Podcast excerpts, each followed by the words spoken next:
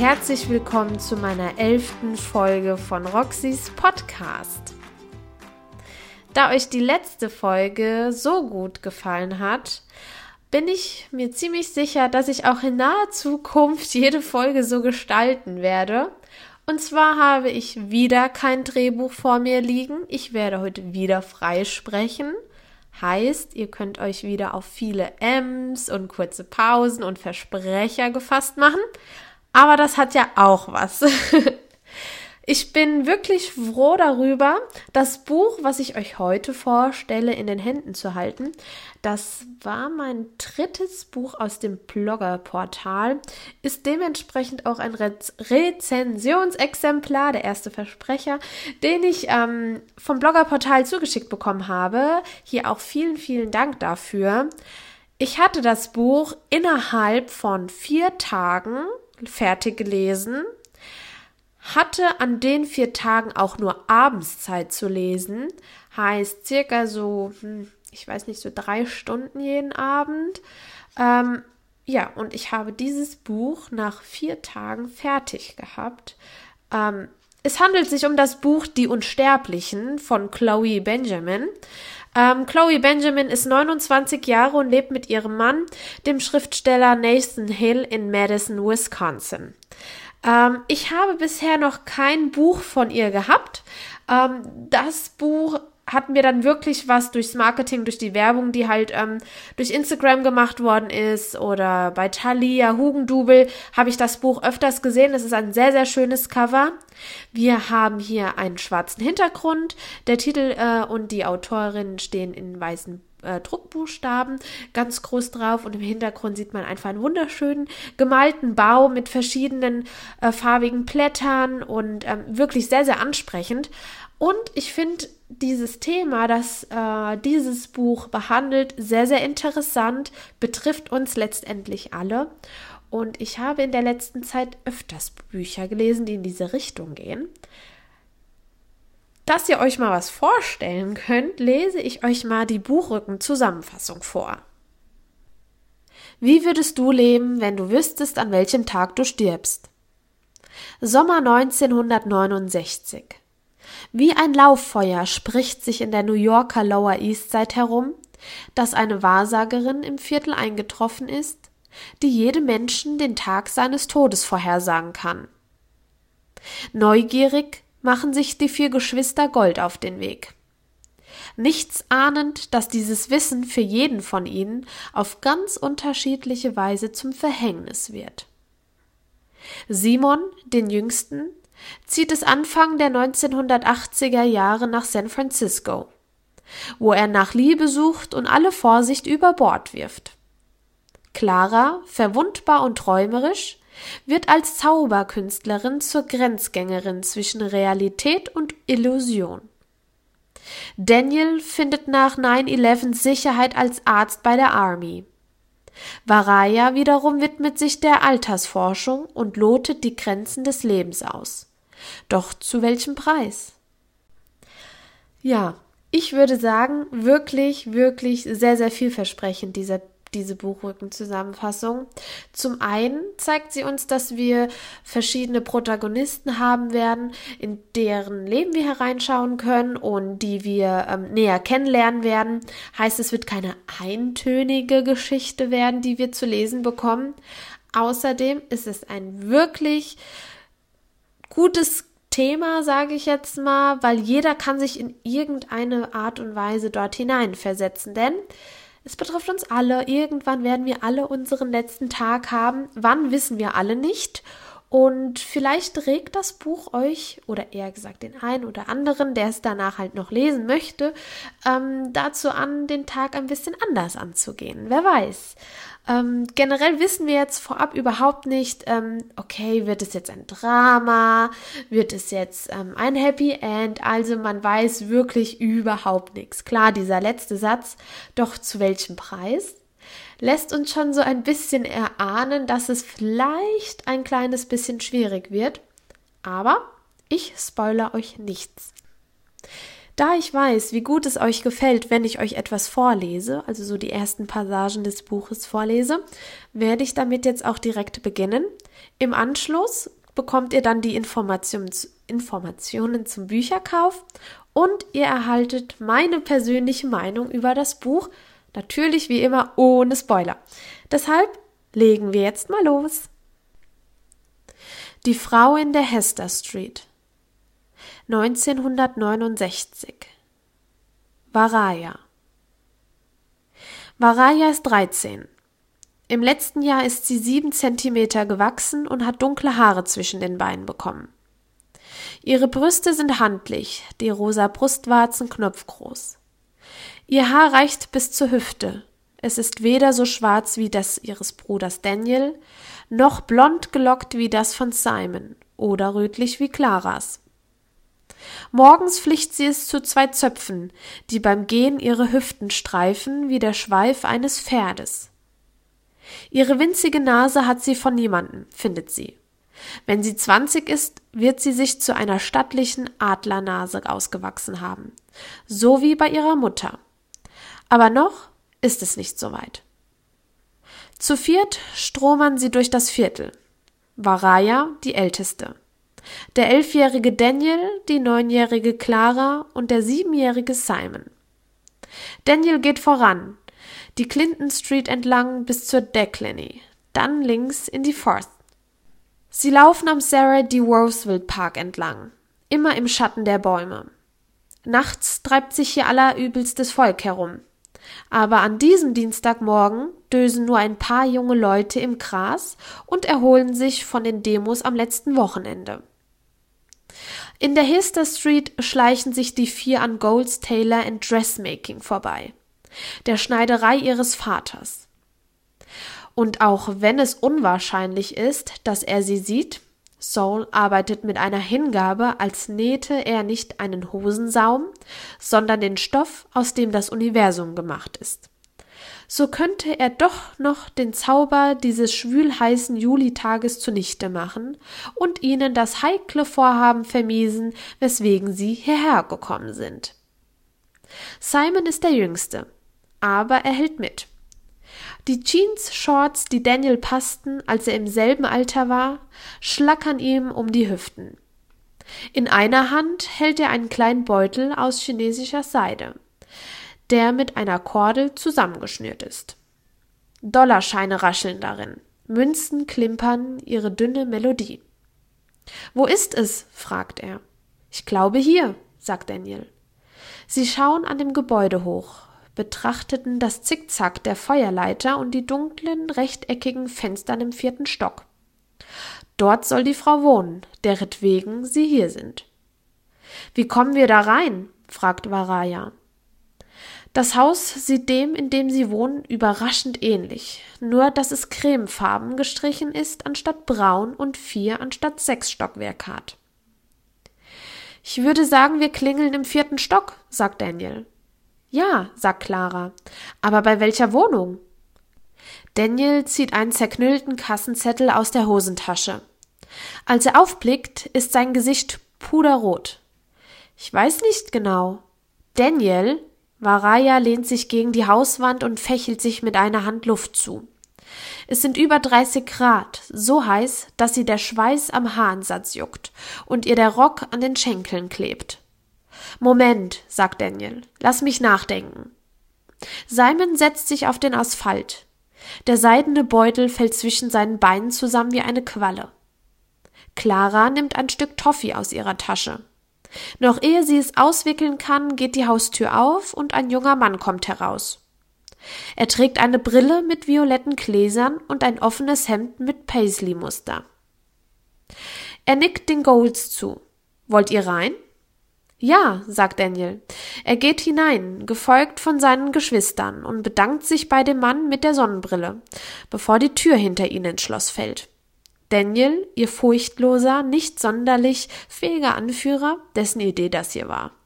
Er hat zwei Jungs davon reden hören letzte Woche, als er bei Schmulke Bernsteins, dem koscheren China-Imbiss, in der Schlange stand, um eins von den ofenwarmen Vanilletörtchen zu kaufen, die er so gerne isst selbst bei dieser Hitze. Die Schlange war lang, die Ventilatoren arbeiteten auf Hochtouren, und er musste sich vorbeugen, um zu hören, was die Jungs über die Frau sagten, die vorübergehend im vierten Stock eines Hauses in der Hester Street eingezogen war. Mit pochendem Herzen ging Daniel zurück in den Clinton Street 72. Im Kinderzimmer hockten Clara und Simon auf dem Boden und spielten ein Brettspiel, während Varaya im obersten Stockbeck lag und ein Buch las. Soja, die schwarz-weiße Katze, ahlte sich auf dem Heizkörper in einem Viereck aus Sonnenlicht. Daniel unterbreitete ihnen seinen Plan. Ich kapier's nicht. Varaya stemmte einen schmutzigen Fuß gegen die Decke. Was genau macht die Frau? Hab ich doch gesagt. Daniel war aufgeregt, ungeduldig und konnte es kaum abwarten. Sie hat Kräfte. Was für welche? fragte Clara, während sie ihre Spielfigur verschob. Ich hab gehört, sagte Daniel, dass sie die Zukunft voraussagen kann, was einem im Leben passiert, ob man ein gutes oder ein schlechtes haben wird. Und noch was. Er stützte sich mit den Händen am Türrahmen ab und beugte sich vor. Sie kann einem sagen, wann man stirbt. Clara blickte auf. Das glaubst du doch selber nicht, sagte Varaya. Das kann keiner. Und wenn doch? fragte Daniel. Dann würde ich's nicht wissen wollen. Warum denn nicht? Darum nicht. Varaya legte ihr Buch weg, setzte sich auf und schwang die Beine über den Bettrand. Was ist, wenn sie einem was Schlimmes sagt? Dass man ganz früh sterben muss oder sowas? Immerhin weiß man es dann, sagt Daniel. Und kann vorher noch alles machen. Ein Moment lang herrschte Schweigen. Dann prustete Simon los. Sein hagerer Körper bebte geradezu vor Lachen. Daniels Gesicht lief rot an. Ich meine es ernst, sagte er. Ich gehe dahin. Mich ödet es anständig hier drin in der Wohnung zu sein. Wer kommt mit? Vielleicht wäre nichts geschehen, wäre es nicht mitten in den Sommerferien gewesen hätten nicht anderthalb Monate Langeweile hinter ihnen und anderthalb Monate Langeweile vor ihnen gelegen. Die Wohnung hat keine Klimaanlage und in diesem Jahr, im Sommer 1969, erleben alle außer ihnen irgendetwas Aufregendes. Die Leute kiffen in Woodstock, singen Pinball Wizard und sehen sich im Kino Asphalt Cowboy an, was den Geschwistern Gold verboten ist. Die Leute randalieren vor den Stonewall Inn, reißen Parkuhren aus dem Asphalt und rammen damit die Türen der Bar ein, zerschlagen Fensterscheiben und Musikboxen. Menschen werden auf grausame Weise ermordet, mit chemischen Sprengstoff und Maschinengewehren, die 550 Kugeln hintereinander ausspucken können. Die Gesichter der Toten tauchen erschreckend nah auf dem Fernsehbildschirm in der Küche der Golds auf. Die spazieren auf dem Scheißmond rum, sagt Daniel. Er hat sich angewöhnt, Schimpfwörter zu benutzen, wenn auch nur außer Hörweite ihrer Mutter. James Earl Ray, der Mörder Martin Luther Kings, wird verurteilt. Ebenso Sheeran Sheeran, der Mörder Robert Kennedys, und währenddessen spielen die Gold Darts oder retten Soja aus einem offenen Rohr hinter dem Ofen, das sie neuerdings für ihr rechtmäßiges Heim zu halten scheint. Aber noch etwas anderes erzeugte die Atmosphäre, die für die Pilgerfahrt notwendig war. In diesem Sommer sind sie noch auf eine Weise Geschwister, wie sie es nie wieder sein werden. Im nächsten Jahr wird Varaya mit ihrer Freundin Aviva in die Catskills fahren. Daniel wird in die geheime Rituale der Nachbarsjungs eintauchen und Clara und Simon werden sich selber überlassen sein. Aber im Sommer 1969 sind sie noch vereint. Ein fest zusammengeschweißter Haufen. Ich mach mit, sagt Clara. Ich auch, sagt Simon. Und wie kriegen wir einen Termin bei ihr? Fragte Varaya, der bereits klar war, dass es im Leben nichts umsonst gibt. Und wie viel nimmt sie? Daniel runzelt die Stirn. Das krieg ich raus.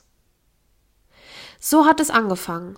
Mit einem Geheimnis, mit einer Mutprobe und mit einer Feuertreppe, über die sie ihrer schwerfälligen, massigen Mutter entkam die sobald sie untätig im Kinderzimmer erwischt, von ihr verlangten, dass sie die Wäsche aufhängten oder die verdammte Katze aus dem Ofenrohr zogen. Die Geschwister Gold hörten sich um. Der Besitzer eines, eines Zauberladens in Chinatown hatte von der Frau in der Hester Street gehört. Sie bleibe, so erklärte er Clara, nie lange an einem Ort, würde ihre Dienste mal hier, mal da anbieten. Bevor Clara ging, hob er einen Finger, verschwand im hinteren Teil des Ladens und kam zurück mit einem dicken Buch mit dem Titel Das Buch der Wahrsagung. Auf dem Umschlag waren zwölf Augen abgebildet, umgeben von Symbolen. Clara bezahlte 65 Cent, klemmte sich das Buch unter den Arm und ging nach Hause. Im Haus Clinton Street 72 hatten noch mehr Leute von der Frau gehört. Mrs. Blumenstein war ihr in den 50er Jahren auf einer sagenhaften Party begegnet, erzählte sie Simon. Sie ließ ihren Schnauzer aus der Haustür, der prompt auf der Stufe, wo Simon saß, einen kleinen runden Kötel absetzte, den Mrs. Blumenstein nicht entsorgte. Sie hat mir aus der Hand gelesen. Sie hat mir ein langes Leben vorausgesagt, fuhr Mrs. Blumenstein fort, wobei sie sich bei den letzten Worten vorbeugte, um sie zu unterstreichen. Simon hielt die Luft an.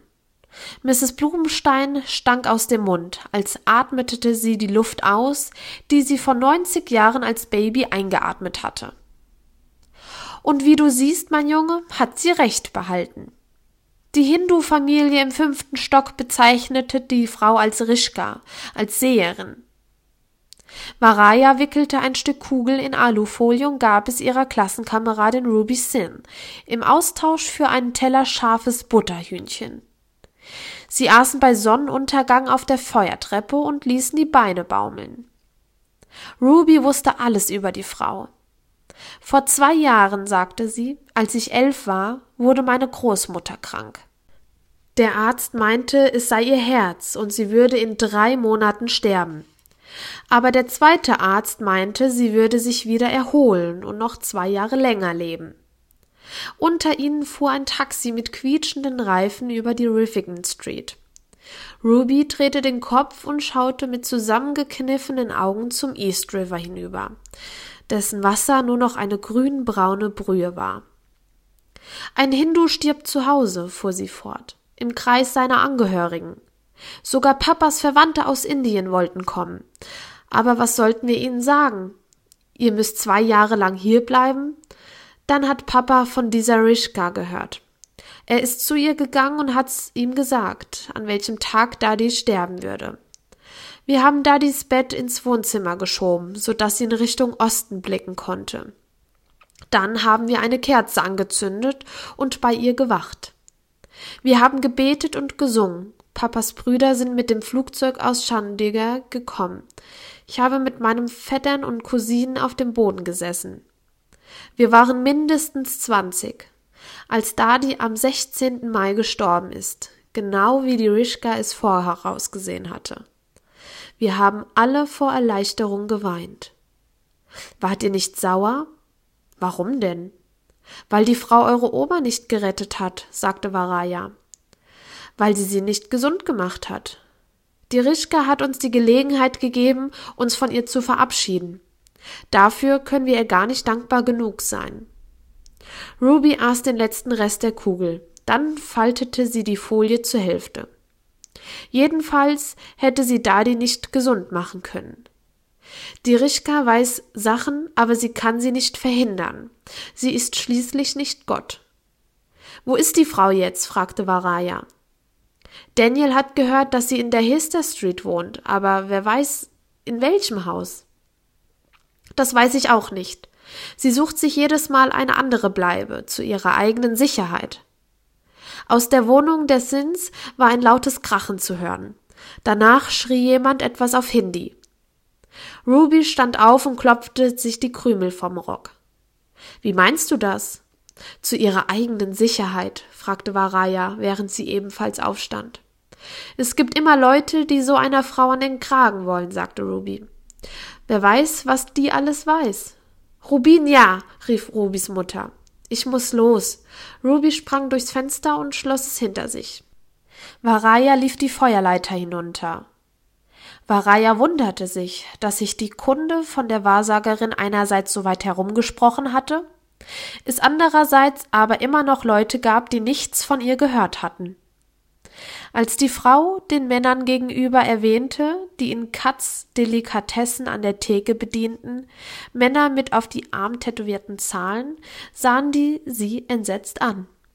Kinder, sagt einer von ihnen, lasst bloß die Finger davon. Er hatte so heftig reagiert, als hätte Varaya ihn persönlich beleidigt. Verwirrt nahm sie ihr Sandwich und verließ den Laden, ohne das Thema noch einmal zu erwähnen.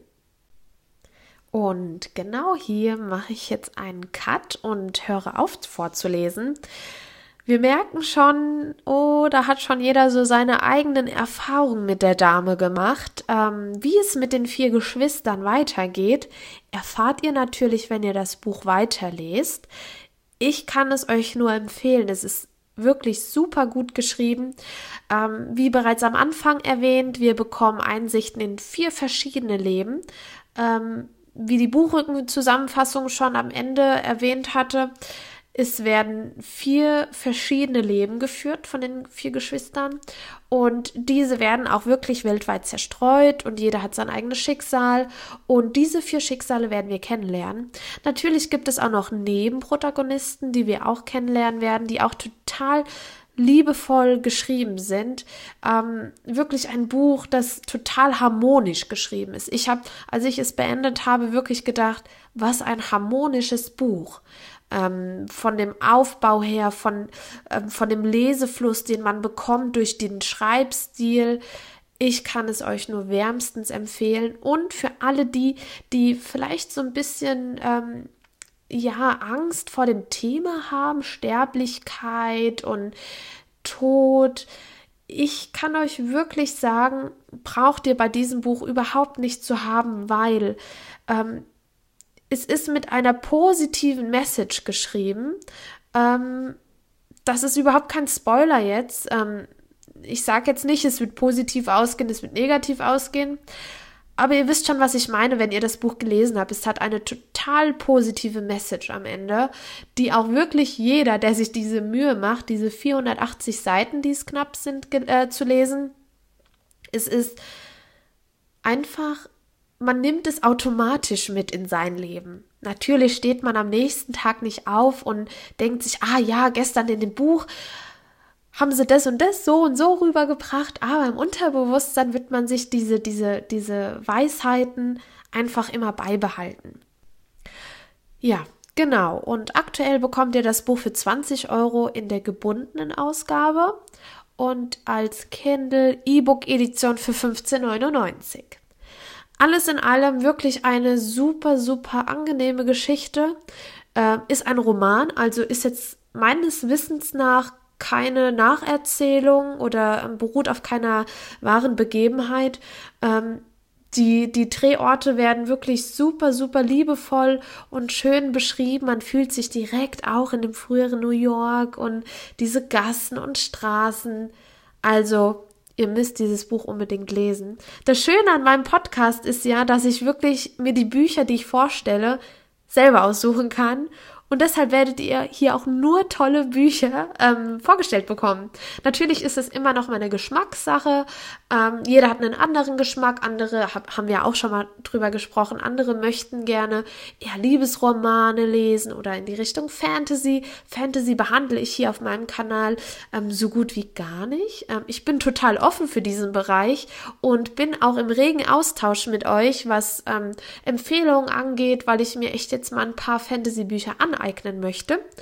Ähm, und deshalb wird mir das immer so bewusst, wenn ich eine Folge beende und denke, okay, Roxanne, du sagst immer, wie toll die Bücher sind, aber ja, sie sind einfach toll, weil ich euch hier auch wirklich nur schöne Bücher vorstelle.